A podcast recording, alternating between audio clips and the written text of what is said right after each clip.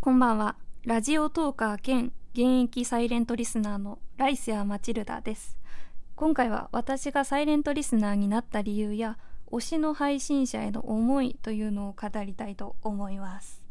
はい。サイレントリスナーの気持ちを知りたいという配信者の方や私と同じサイレントリスナーの方あるいはこれから音声配信をしようと考えている方はぜひ聞いてくれたら嬉しいですそれではそもそもサイレントリスナーとはというところからお話ししたいと思います。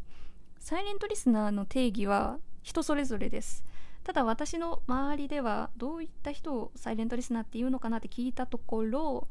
あのいいねとかハートとかまあ評価にまつわるボタンを押さないリスナーを指すことが多かったですね。周りに聞いてみたら。でも評価とかそういうボタンを押さないリアクションを取らないけど毎回ラジオを聴いているというリスナーです。あとはライブ配信来てもコメントしないしギフトも送らないけど最初から最後まで聞いているとかお便りを送らないけど毎回聞いているとかあとは SNS をフォローしてないとかフォローしてもいいねは押さないとか、まあ、そういったのがサイレントリスナーと呼ばれることが多いそうです。ただこのサイレントリスナーという名前この名前をちょっと好きじゃないなって感じるリスナーもいるのでまあちょっと取り扱い注意かなと思っております。ただ今回はあえてサイレントリスナーという言葉で紹介させていただきます。はい。それでは私がサイレントリスナーになった理由についてお話ししますね。まあ大きく分けて2つあるんですよ理由は。で1つはそもそもいいねの習慣がないっていうこと。で2つ目は好きな配信者に認知されたくない。っていうことなんですね。じゃあ順番に深掘りしていきたいと思います。まずそもそもいいねの習慣がないということからお話しします。私ラジオトークをインストールしたのが去年の多分4月とかだと思うんです。でその時からもちろん好きな配信者っていうのはいたんですけれどもハートとかなんか押さなかったんですよね。リアクションネギとか。そういうのは押していませんでした。あとその時はライブ配信機能なかったので、まあ、もちろんライブに遊びに行くこともありませんでしたし好きな配信者さんのツイッターはフォローしているもののいいねとかも押しませんでした。ただ毎回のようにラジオは聞いていました。はい。この通り私はリアクションを起こさないリスナーだったんですね。はい。なぜそうなのかという理由。これはねマジで習慣がないんですよ。あの投稿とかコンテンツコンテンツに対してマイナスな意見をマイナスな印象とかを抱いてるわけじゃないんです。でもなんだろう習慣がただただないんです。もちろん無関心なわけでもありません。ああ面白いなと思いながらラジオを聴いたりすることもねたくさんあるんです。ただね例えば私 YouTuber のはじめ社長の動画に高評価ボタン押してないんですよ。定期的に見てるんですけど。でもそれははじめ社長に私が興味がないからではなくって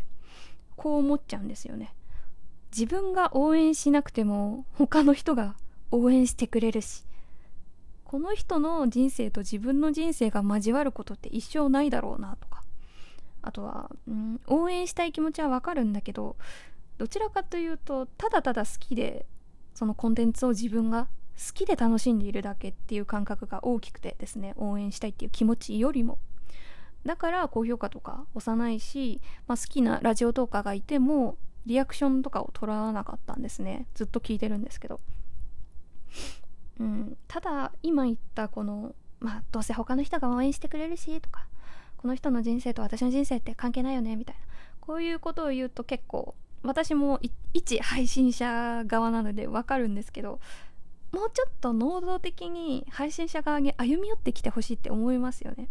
リアクションもたくさん欲しいし興味があるならそれを形として見せてくれって思いますよね。そう。そうじゃないとあの収録も伸びないしなんだろううんいまいちコンテンツが盛り上がらないんですよ評価がないと。だからできればサイレントリスナーにこうリアクションを取ってほしいって思うのはまあうん当たり前の感情かなと思いますただねサイレントリスナーの私的にはたとえそのコンテンツが誰にも興味を持たれなくても自分なら聞くなっていう自信があるんですよ。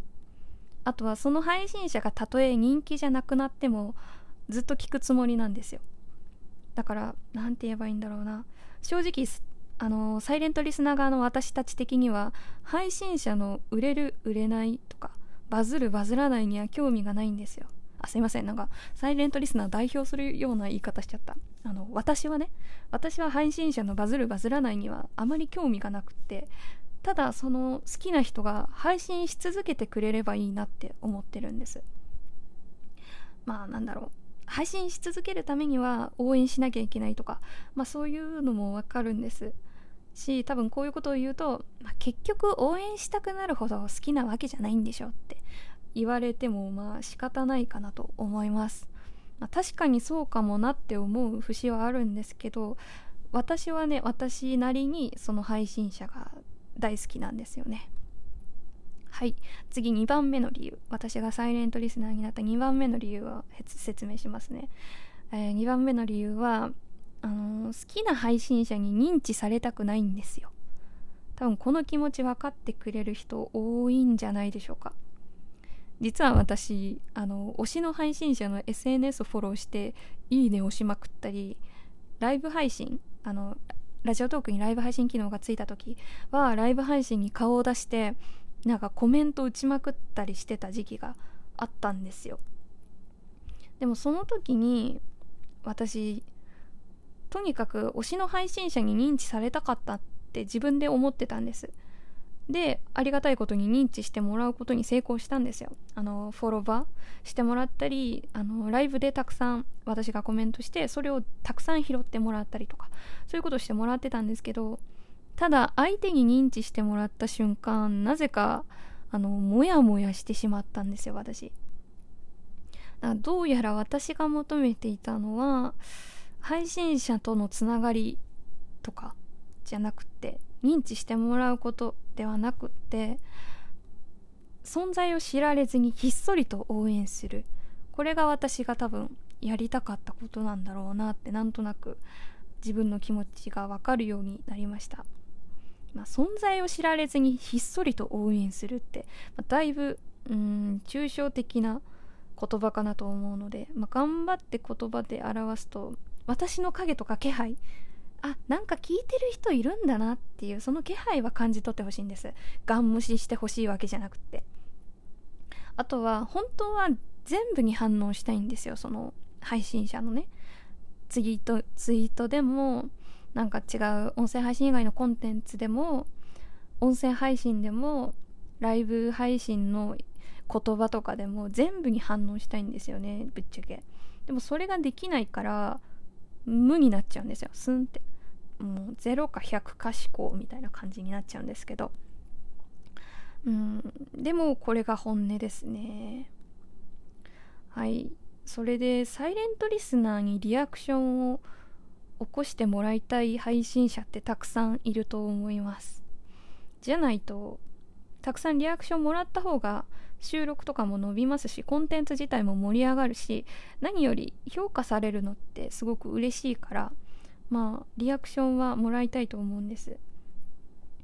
でもサイレントリスナーって割と意思があってサイレントしちゃってる人もいるので私の場合はそうなんですけれども、まあ、今までのスタンスっていうのを変える気はなかなか起きないわけですね。ただ、まあ、それでも、まあ、こういうのだったらリアクション取りやすいかなっていう、あのー、ことがあるのでちょこちょこお話ししたいと思います。例えば、うん、どうだろう。もし「いいね」とかリアクションが欲しいっていうんだったらなんまるこの「いいね」リアクションで面白い企画やりますとか。なんかそれだったらまあ参加してもいいかなとか思うので、うん、それはやってもいいかなと思います。あとはお便りが欲しいならお便り何通集めていますみたいな数を指定してくれるとまあ出しやすいかなとか思いますね。あとお便りが集まってない場合はあと何個であの予定の枚数到達しますとかなんかそういうアナウンスがあるとまあちょっとねこっちも一応サイレントリスナーとはいえ人間なので気持ちが変化することっていうのは多分あるかなって思います。あとは初めてお便りを送った人に対しての回答がすごい丁寧だったりうんなんかあお便り送るとこんな感じでリアクションしてくれるんだっていう、まあ、そういう返答があったらちょっと初めてのお便りのハードルが下がると思います。はい。ごちゃごちゃと語りましたけど私はねサイレントリスナー私のラジオのサイレントリスナーがめちゃくちゃ好きなんですよ。もちろんリアクション毎回くれるリスナーも好きだしお便りくれたりギフトくれたりっていうすごいね、うん、そういうリスナーの方もすごく好きなんですよ。ただサイレントリスナーのねその存在あいるなっていうあの影はね感じてるんです。それに対してすごい安心感を私はね覚えるんです。うん多分私自身がサイレントリスナーだからなんとなく気持ちがわかるのかなって、まあ、もちろん今今回の収録で私が話した内容っていうのは私個人の意見なのでこれはサイレントリスナー代表しているわけじゃないので全てのサイレントリスナーが私と同じ意見というわけではないんですけれどもまあ勝手ながら私はサイレントリスナーにシンパシーを感じちゃうんですよね。そんなサイレントリスナーの方が私は大好きだしこれからもサイレントリスナーというこのあり方を主張していきたいなと思っています。はい。